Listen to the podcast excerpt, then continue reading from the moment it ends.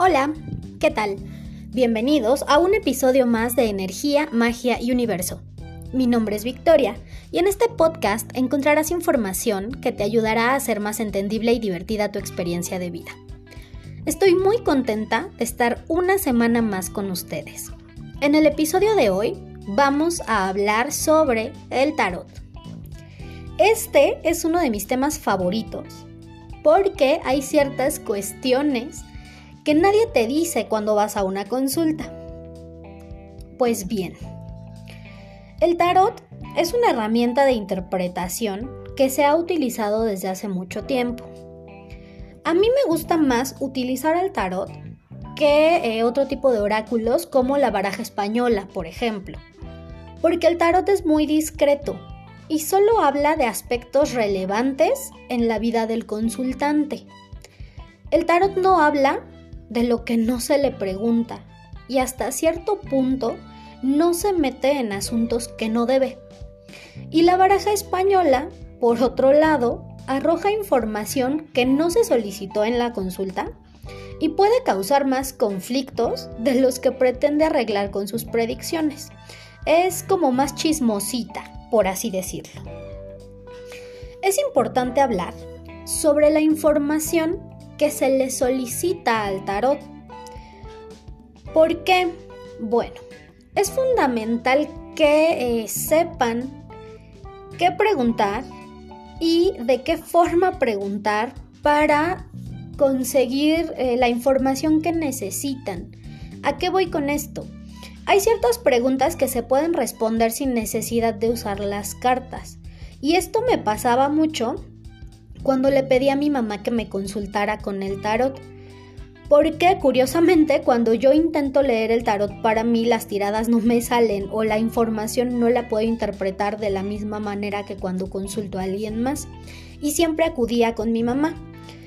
Pero antes de que se preparara y sacara todas sus cosas, siempre me decía, primero dime qué quieres saber y te lo digo sin necesidad de usar las cartas y dependiendo del cuál fuera mi respuesta, ella me contestaba o de plano sí sacaba su tarot y consultaba. Y en muchas lecturas que le hacía a mi hermana también, la regañaba cuando ella hacía ciertas preguntas, porque le decía que hay cuestiones que no debemos dejar al azar, sino trabajar por conseguirlas. ¿Por qué? Eh, vamos a suponer que llega una persona y le pregunta al tarot si va a comprarse un carro. La respuesta que arroje el tarot puede ser que no, pero si esa persona realmente lo desea y trabaja por conseguirlo, lo va a lograr, pese a todas las predicciones que se pudieron hacer.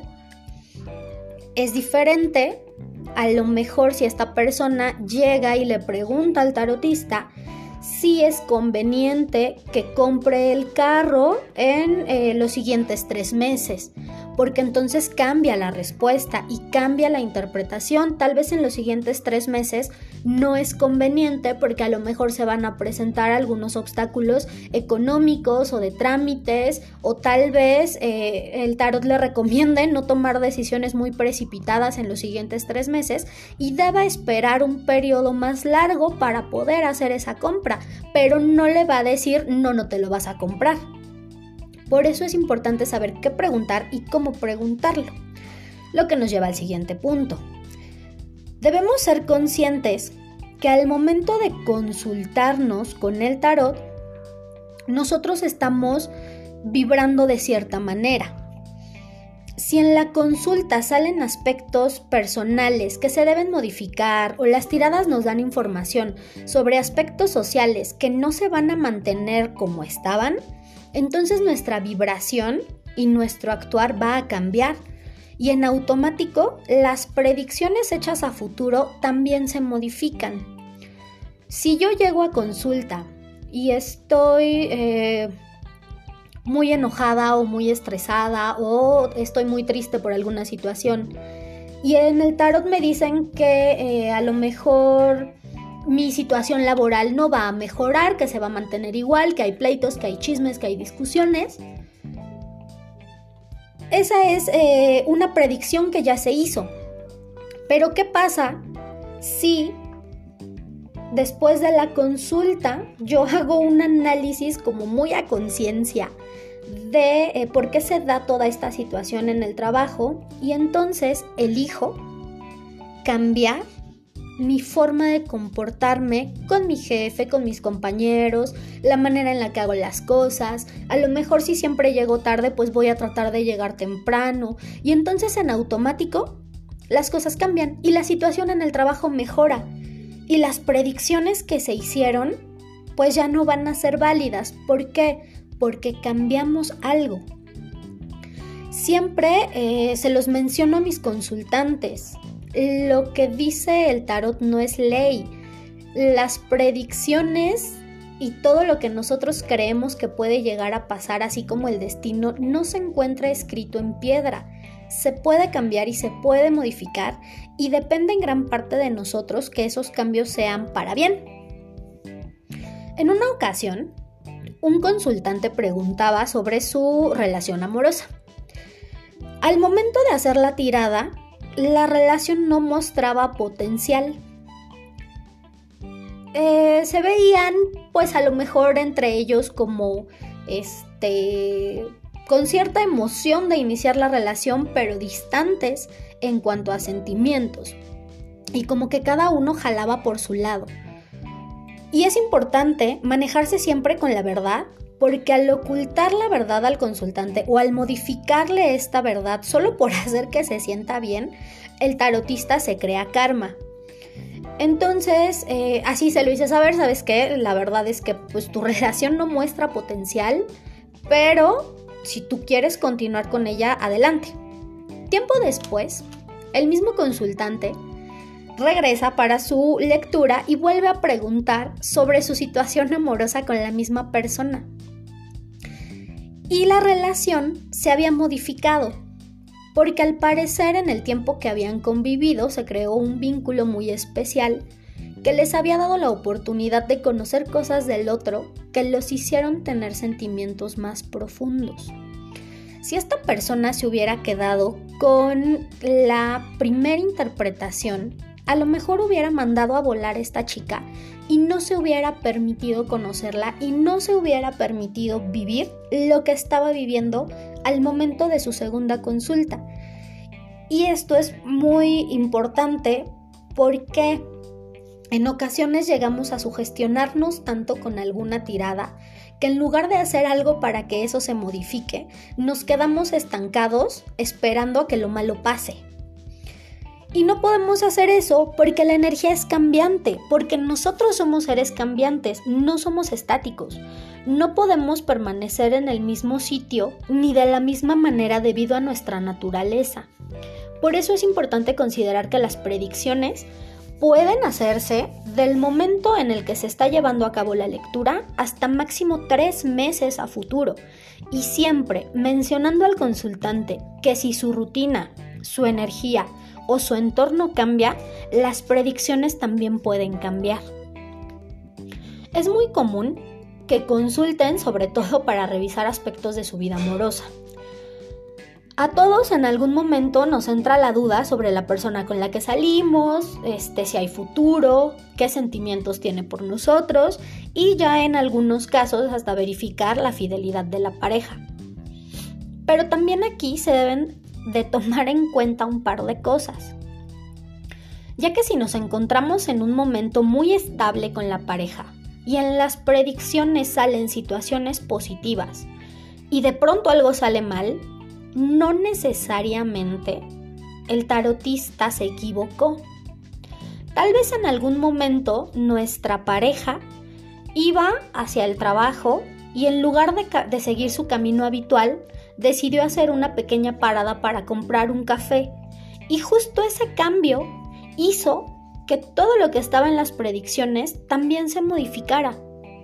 Porque tal vez al estar comprando el café conoció a otra persona, tal vez al estar comprando el café eh, vio alguna situación con una pareja que se encontraba cerca de él y eso lo hizo pensar sobre la relación que tenía con nosotros y eso hace que todo se modifique Por eso es importante no dar por hecho que las predicciones así tal cual salen se van a cumplir, a menos que nosotros hagamos que así pase cuando son cosas positivas.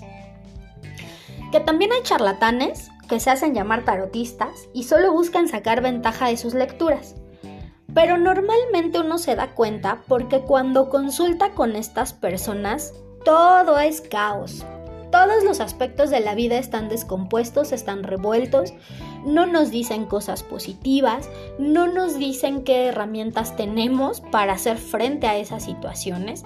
Todos sus consultantes traen trabajos de brujería o este, la pareja de todos sus consultantes les pone el cuerno y curiosamente ellos saben cómo quitarles todo lo malo o saben cómo hacer poderosos amarres a cambio de una jugosa suma de dinero.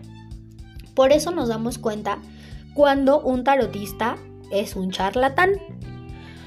Yo no digo que no pase. En ocasiones hay consultantes que sí traen trabajos de brujería, pero no son todos. Y la forma en la que se pueden despojar de lo que traen en ocasiones es solo con baños de hierbas, con ciertas limpias, este, y todo esto lo puede hacer el mismo consultante y sin gastar tanto.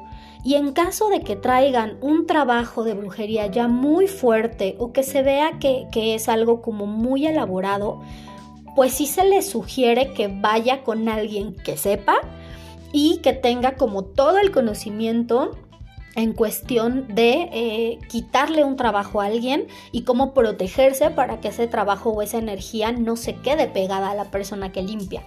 A mí en ocasiones sí me han dicho, oye, este, pues límpiame, no, discúlpame, yo, yo a lo mejor te puedo interpretar el tarot, yo te puedo decir cómo te puedes limpiar tú, pero ya para limpias fuertes, la verdad es que yo no sé cómo se hace porque yo no sé cómo despojarme de toda esa energía. Entonces sí es importante también verificar con quién acudimos y sobre todo eh, tener alguna referencia de cómo trabajan. Otro punto importante en una consulta y pues delicado es todo lo que tiene que ver con la enfermedad y con la muerte, ya sea del consultante o de alguien cercano al consultante. Hasta donde llega mi conocimiento, los tarotistas no podemos predecir ni muertes ni accidentes. ¿Por qué? En ocasiones las cartas pueden estar arrojando un mensaje diferente y nosotros ya le dijimos a la persona que se va a morir. O pueden estar hablando de otra cosa y ya le dijimos que va a tener un accidente así súper grave. ¿Y qué pasa? Que al no interpretar de forma correcta, al momento de decirle toda esta información a alguien, ocurre un fenómeno curioso. Plantamos una semillita en su inconsciente y se sugestionan de tal manera que ellos mismos comienzan a volverse un poco más distraídos para sufrir este accidente y que la profecía se cumpla, o va a estar pensando tanto en la muerte de alguien o en su propia muerte, que va a estar vibrando en esa sintonía.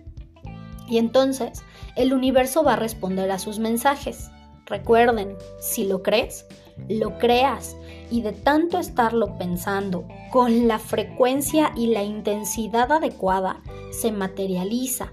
Por eso es importante que este tipo de situaciones se manejen como con toda la delicadeza del mundo. No es lo mismo que a lo mejor al estar checando la salud del consultante, se le pueda decir, ah, mira, pues tienes que tener cuidado cuando vayas a hacer eh, alguna mudanza o mover algunos muebles porque tal vez te lesiones la espalda.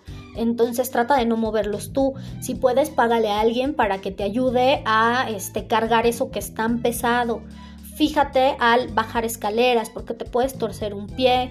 Fíjate cuando estés cocinando, porque a lo mejor te puedes este, cortar un dedo al momento de estar cocinando por estar tan distraído. Pero le dices que eh, tenga cuidado, no le aseguras que va a pasar, porque esto es real. Todo lo que sale en cuestión de accidentes también se puede prevenir si le decimos que tenga más cuidado con ciertas cosas. Esa es la intención de una tirada de tarot, que tú puedas evitar ciertos accidentes o que puedas evitar ciertas situaciones y no que se cumplan y que termines este a lo mejor sin un dedo porque ah te salió en el tarot que ibas a tener un accidente y pues sí te cortaste el dedo porque entonces ya entramos en el eh, papel de yo estoy muy cómodo sin tomar decisiones, sin cuidarme, sin ser precavido y voy a dejar que las cartas decidan por mí. Y esto pues no es como ni muy espiritual ni muy responsable de nuestra parte. He visto muchos escenarios en cada lectura que hago. Hay historias muy interesantes, hay historias muy conmovedoras, hay historias que de verdad me hacen enojar tanto que a mí me gustaría ir y resolverles la vida y madrearme a quien les está causando el conflicto. Y como me gusta contarles historias, pues aquí les van un par de historias. Hace ya algunos muchos años, una chica llegó a la casa porque quería que eh, la consultara con el tarot. Así que preparé mis utensilios y empezamos la lectura. De los aspectos más relevantes aparecía un embarazo de su pareja de aquel entonces, pero se veían muchos conflictos y las cartas advertían sobre un aborto. Pero no un aborto espontáneo, sino un aborto provocado. Le di toda la información, así tal cual salió. Le dije que si quería evitar todos esos conflictos, pues que usar algún método anticonceptivo como algún DIU, un diafragma, pastillas, implante y que lo combinara con el uso del condón, al menos por algún tiempo, si es que ella no quería embarazarse. Al poco tiempo me envió un mensaje para contarme que estaba embarazada y que pues este evento le complicaba las cosas porque estaba a punto de terminar la licenciatura ya no estaba tan segura de lo que sentía por su pareja y pues eh, había muchos conflictos eh, emocionales, personales, familiares y demás. Total que terminó abortando. Y en un mensaje que me mandó después de que abortó, me puso, mira, justo como lo dijiste, así pasó. Al parecer estaba molesta porque en el tarot no había salido algo diferente y después del aborto ella estaba en un momento emocional también muy complicado porque ahora se sentía mal por haber abortado. Pero la realidad es que eh, pues lo que le pasó no fue cuestión ni del tarot ni de la energía y mucho menos mía. Yo le dije lo que salió, pero también le dije lo que podía hacer precisamente para evitar caer en esa situación tan complicada. Y bueno, terminó guardándome rencor por aquella lectura y me dejó de hablar. Pero pues finalmente no, no fue ni, mi responsabilidad ni mi culpa, ni me sentí mal por eso. Y en otra ocasión llegó un compañero de trabajo que quería eh, una consulta con mi mamá. Y pues este compañero es una persona, bueno, ex compañero ya, es una persona de carácter muy complicado, es mentiroso, es manipulador este, es infiel y tenía fama de estafador. Pero en ese momento él quería saber qué era lo que iba a pasar con un juicio que tenía de pensión alimenticia por su hijo. Este compañerito no sabía que el tarot solo habla de lo que se le pregunta y tenía miedo de que saliera por ahí alguno de sus enjuagues o tranzas. Y este miedo hizo que la energía no fluyera y se bloqueó la lectura. ¿Qué ocurre cuando se bloquean las lecturas? Pues salen cartas sin sentido. No hay interpretación clara y el mensaje que arrojan es de caos y mucha confusión y de verdad cuesta muchísimo, muchísimo interpretar las cartas así. Porque por más que uno se esfuerce y que uno trate de hilar la historia, de verdad no hay material porque la energía de la otra persona nos está bloqueando y no nos permite ver qué hay más allá. En sus tiradas salían eh, solo puras cartas de espadas y en tal posición que de verdad no daban información así como certera. Y en la siguiente tirada salían puras cartas de bastos, pero así de verdad no, no era... Eh, no eran tiradas lógicas, no eran tiradas dignas de interpretación.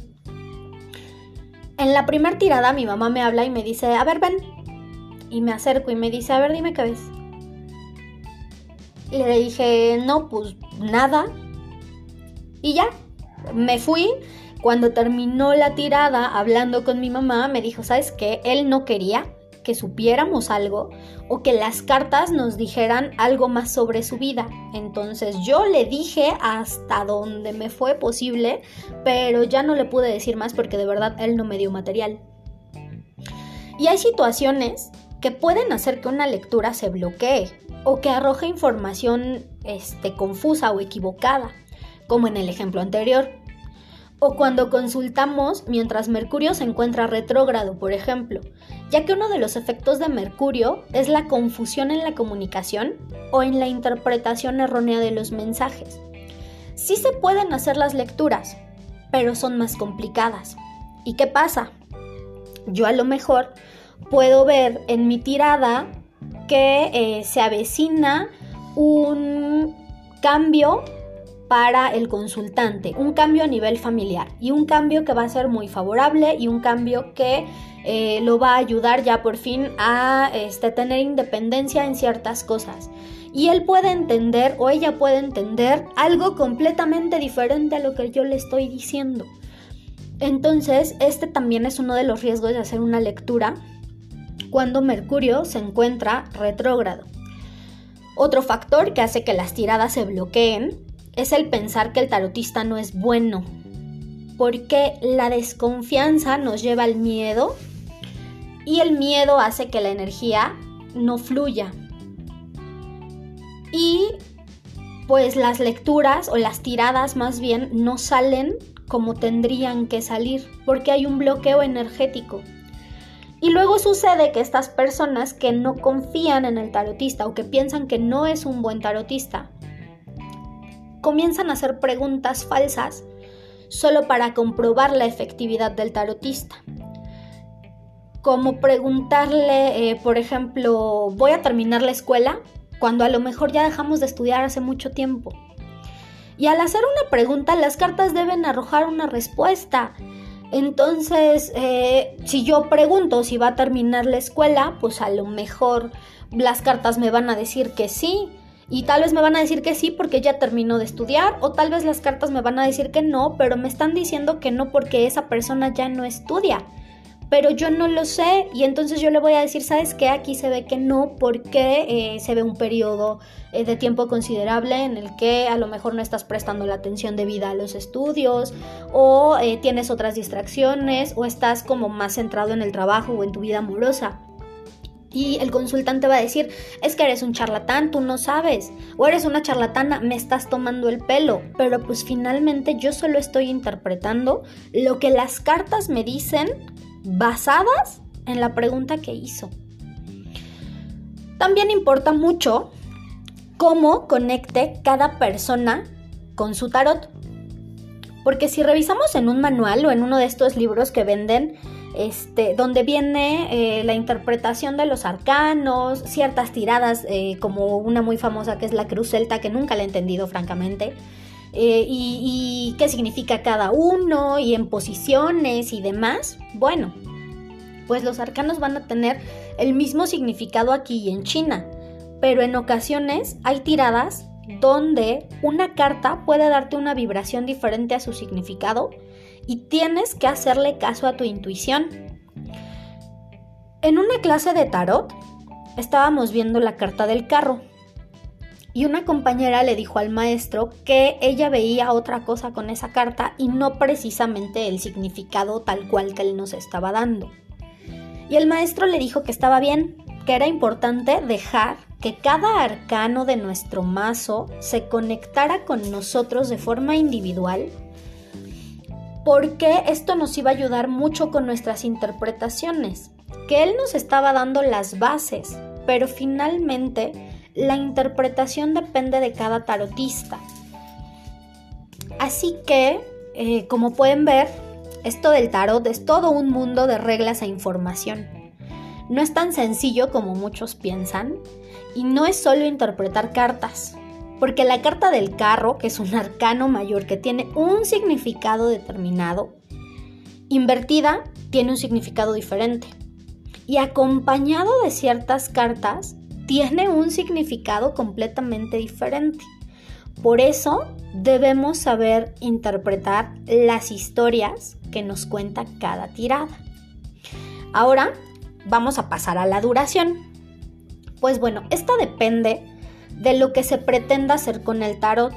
Si solo es una lectura, el tiempo estimado es de 40 minutos hasta hora y media. Pero si es lectura y consulta, el tiempo se incrementa dependiendo de cada tarotista. ¿Por qué? La diferencia es que cuando solo solicitan una lectura, únicamente se le dice al consultante lo que arroja cada tirada, nada más. Sale tu primer tirada, ah, mira, las cartas dicen esto. Sale la segunda, las cartas dicen esto. Sale la tercera, las cartas dicen esto. La que sigue, las cartas dicen esto. Tus preguntas, sale, bye. Eso es todo. Y cuando es lectura y consulta, el tarotista va dando consejos sobre rituales, ejercicios o meditaciones que pueden mejorar o potenciar la situación que aparece en cada tirada. Por eso el tiempo es más largo. En mis lecturas, por ejemplo, yo acostumbro a hacer lectura y consulta. Eh, yo no pregunto qué quieren, si quieren lectura o quieren consulta. O casi no pregunto, porque cuando sale alguna tirada y me está arrojando información y yo se la hago saber al consultante, a lo mejor sale información sobre algún bloqueo familiar o algún conflicto que deben resolver o alguna cuestión que traen este, por ahí atorada en cuestión de este, memorias familiares. Y yo me quedo muy intranquila por esta cuestión de mi ansiedad. Si solo les doy la información así y la tirada que sigue y la que sigue. Entonces yo lo que hago es hacer la lectura y la consulta. Si veo que en una tirada sale toda esta información, dentro de la interpretación que les estoy dando, les hablo un poquito del árbol genealógico, de qué manera pueden ir recabando información, cómo les ayuda identificar ciertos patrones dentro del clan, de qué manera se pueden liberar de todas estas eh, memorias de dolor, de qué manera pueden modificarlo para que el resultado que ellos esperan sea eh, realmente el, el, obtenido. Les comparto el documento y este, pasamos a la siguiente tirada. Entonces mis audios, porque hago las lecturas vía WhatsApp, les mando una foto de la tirada seguida de un audio mis audios pueden variar desde los 8 hasta los 17, 19 minutos por ahí, por toda la información que va arrojando y todo lo que va saliendo y porque trato de darle herramientas al consultante para que no necesite de ir a este consultar a una persona que lo limpie, para que no tenga que andar de allá para acá viendo qué hace y ahora cómo maneja toda la información que se le está brindando en, la tirada. Entonces yo hago tirada, eh, lectura y consulta. Y bueno, por último, la química que se da entre el tarotista y el consultante también es muy importante. Porque si desde el principio el tarotista no te da confianza o no vibra contigo, de verdad mejor no agendes una consulta. Busca en otro lado, hay muchos sitios. Hay personas que eh, hacen igual consulta y lectura, hay otras que solo dan consulta, hay otras que solo hacen lectura. Todos trabajan de forma diferente, no por eso unos son mejores que otros. Eh, yo les podría decir que solo me consultan a mí, pero estoy consciente de que hay personas con las que la energía no va a fluir igual que con otras. Y este, lo que sí puedo hacer es recomendarles a otros tarotistas, porque finalmente, eh, como les comentaba, no se trata de quién sabe más, sino de con quién me da confianza agendar una lectura y con quién me voy a sentir realmente a gusto. Por ejemplo, si desean consultar el tarot con alguien más, les puedo recomendar a la señora Graciela. Ella es muy atinada. Ella me enseñó a leer la baraja española hace muchos años y después me dio eh, las bases para el tarot si gustan, eh, se pueden comunicar conmigo, yo les paso su teléfono. En Facebook pueden buscar a Bernadette Tristán a Rubén Cobos o a Raúl Z. Ellos son tarotistas también muy buenos. Y Ricardo López también está en el Facebook. Él es mi maestro de tarot. Pero eh, me parece que él no está haciendo lecturas. Solo está dando cursos. Aunque igual sus cursos, la verdad, son muy buenos y valen la pena. Espero que la información les haya gustado y que juntos cambiemos la energía del mundo en amor. Vamos con el tip mágico de la semana. Cuando te sientas decaído, pon a hervir en 2 litros de agua un puño de manzanilla y un puño de lavanda.